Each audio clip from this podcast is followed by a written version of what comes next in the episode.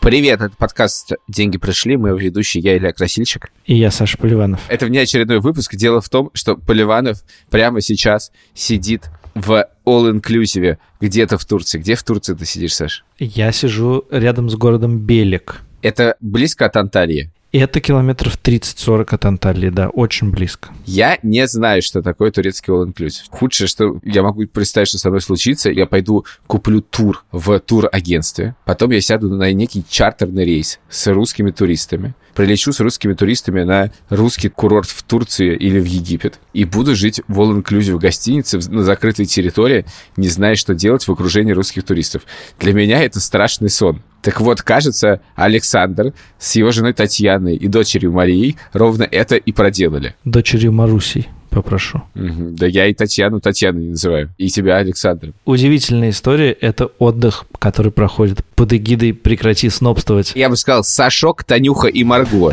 Сашок, Танюха и Марго. Я даже осторожно вам говорил, вы можете купить рейс, отдельно билеты, отдельно гостиницу. Но нет, вы сделали все как настоящие туристы. Да, но мне очень не нравится оказываться сразу в ситуации, оправдывающей человека. Это довольно странно. Хотя у того есть причины. Причина заключается в том, что мы решили это сделать за три дня до того, как мы отправились в путешествие. И когда мы начали это делать, никаких билетов никуда на регулярные рейсы не было в Турцию, или они были очень дорогими. И выбирать что-то самим, учитывая, что это незнакомая страна, в которой мы ни разу не были, и которая известна тем, что в ней много гостиниц более-менее одинаковых, мы предпочли, чтобы кто-то это сделал за нас, человек в турфирме, и отправил нас чартерным рейсом, который дешевле. Сколько это стоило? Давай я тебе расскажу с самого начала все. Мы отправились сначала не в то турагентство, в которое э, нужно было, и там оказался самый плохой тур-агент в мире, который нас настолько выбесил своими да, билетики будем покупать, а куда будем покупать билетики и так далее, и полным нежеланием прислушиваться к тому, что мы ему говорим, что мы несколько дней тупили и не могли пойти в никакое другое турагентство, потому что нам казалось, что все такие. Слушай, а в турагентство реально надо ходить, да? В интернете нельзя купить. Дело в том, что в интернете вроде как все можно купить, но потом начинаются какие-то штуки, типа вроде ты выбрал тур, но потом к нему появился топливный сбор, а потом к нему появился еще дополнительный бонус за что-то еще, и вдруг тур стал стоить на 50 тысяч дороже. Кроме того, когда ты не знаешь, куда ты хочешь лететь, э, все гостиницы в интернете выглядят одинаково ужасно. Поэтому хотелось с кем-то посоветоваться. И нам повезло второй раз с женщиной, с которой мы в итоге просидели полтора часа, наверное, в турфирме, которая нам более-менее объяснила, куда лучше ехать, куда лучше не ехать, когда, как это все устроено, и, в общем, подобрала какую-то гостиницу, в которой она сама была. И в итоге мы отправились на 7 дней из Москвы в Белек за 120 тысяч рублей на троих. Так, и вот вы пришли в самолет. Вот это все не очень интересно. Это такой же самолет. Просто для меня всегда вот эти очереди на чартерные рейсы русских туристов, я просто думаю, боже ты мой, слава тебе Господи, что я не там. Она абсолютно такая же, как очередь на любой рейс. Вообще нет никакой разницы. Кроме того, что детей больше. Ну, к этому как-то ты, ты готов, когда ты едешь на юг. Я тебе не верю, ну ладно. Чем отличается чартерный рейс от обычного рейса? Может, я не знаю, может, я Они на очень шумные, очень недовольные, очень яркие. Еще они очень рано начинают выпивать. Ничего такого не было вообще. Я уверен, что по следам этого выпуска огромное количество людей напишет, что я гандон, сноб и не могу судить туры, когда ни разу в них не ездил. Но я беру удар на себя. Давай дальше, ты пролетел. Проговаривание не спасет тебя. Да, я просто пытаюсь на опережение, но я точно знаю, что это не поможет. Так, ты пролетел. Потом... Белек. Потом ты приезжаешь в гостиницу и оказываешься в ситуации, не знаю, Тут есть бассейны, море, рядом город, в который можно сходить, какие-то еще, значит, вокруг. Действительно довольно смешные штуки, типа торгового центра ЦУМ, в котором скидки на обувь 40%, что я узнал из объявления с параплана, который летает над морем э, в качестве рекламы. Что бесит? Нет, меня не бесит, но некоторые вещи очень смешные. Во-первых, это оказалось, я думал, что гостиница будет абсолютно только русские и рейсы из Москвы и из Питера. Оказалось, что нет. Тут довольно много и украинцев, и немцев, и англичан, и белорусов, что я узнал по довольно любопытному факту, а именно, что из окон висят БЧБ флаги. Это штука, которая Да меня сильно, сильно поразила. Значит, из двух окон висят БЧБ флаги. Я сначала подумал, что это какие-то полотенца, просто так совпало. Но это они. Так, ну ты сейчас сказал, что ты борешься со своим снобизмом. Почему тебе приходится это делать? Вот опишу тебе еще одну ситуацию. Вечером я решил выпить чаю и пошел в бар. И в баре была небольшая очередь. И я вынужден... Черт, все-таки скажу, вынужден был изучать, э, значит, людей вокруг. И меня заинтересовали очень два человека. Первый человек был сильно нетрезв, и поэтому не мог выговорить, что ему нужно выпить, и поэтому не мог этого сделать. Но на каком языке он пытался это сделать? На русском. Тут ре- ребята не, не стесняются в этом смысле.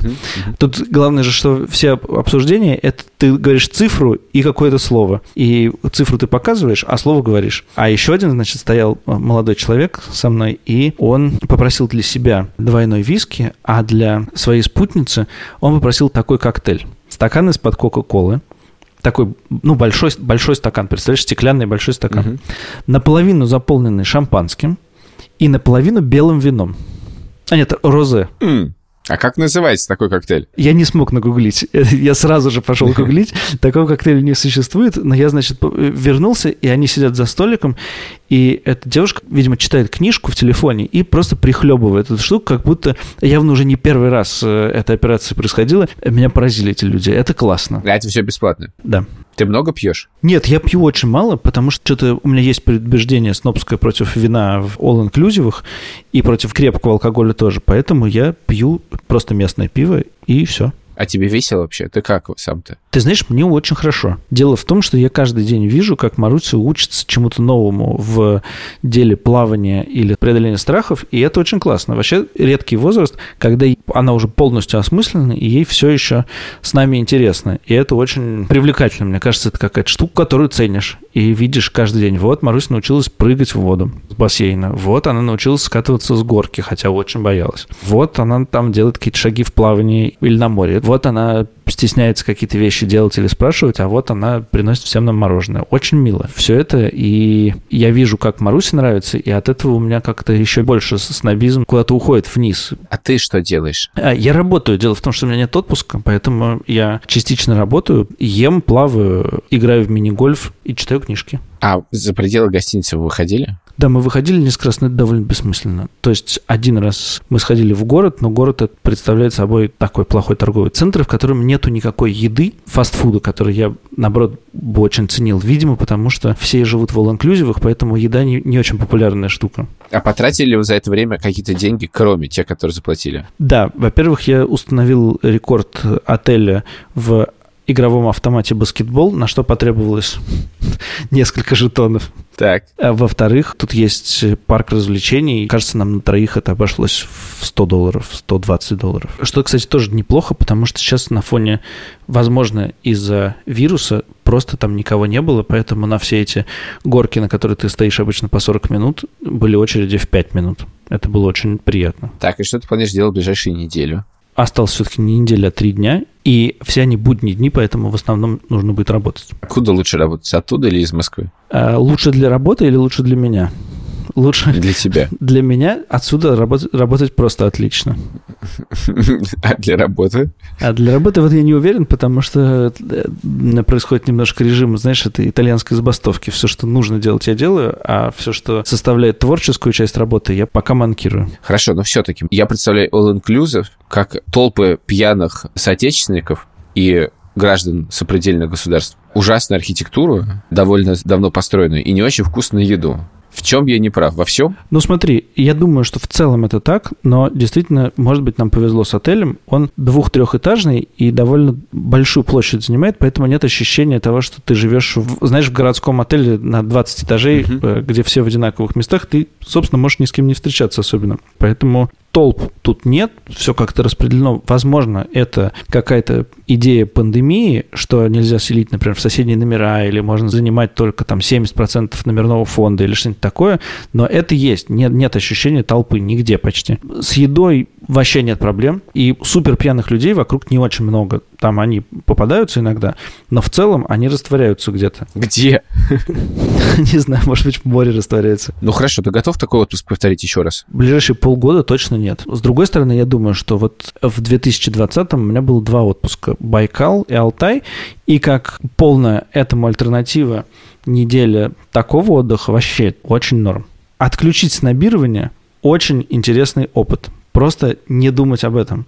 У меня он давался очень плохо поначалу, и я над всеми, значит, подшучивал, и Таньке все время что-то, значит, говорил про это. Потом она сказала мне постараться не снобировать, и я понял, что это интересное интеллектуальное занятие.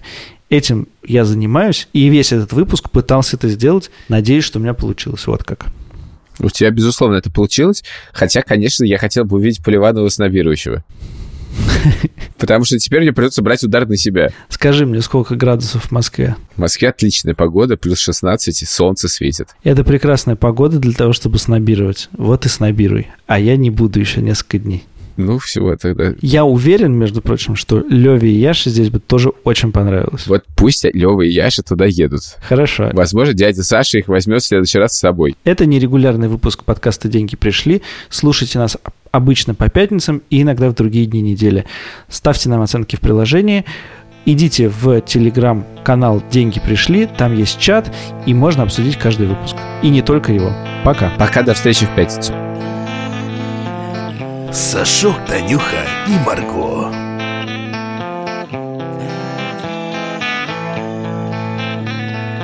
Сашок, Танюха и Марго. Лев, это кто? Это Поливанов. Знаешь, где он находится? Турция? В Турции.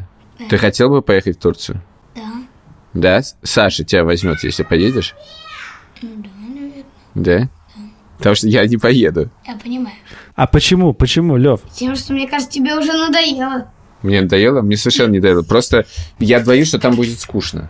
Я что, хотела поехать в Турцию на курорт? На курорт это как? Это когда стоит гостиница на море, ничего больше нету, и нужно купаться. Обязательно? Ну, желательно, иначе совсем нечего делать. Там Маруся. Да, я бы очень хотела. А если только Саша поедет с вами, с двумя, а мы с мамой не поедем? Я хотел бы, чтобы хотя бы ты или хотя бы мама поехала. А если не поедем? С Сашей поедешь? Не знаю. Ладно, все, идите спать. Все, спать, спать, спать, спать, спать. Да ну спать пора. Все, дуйте. Спокойной ночи. Дверь закройте, пожалуйста. Дверь закройте.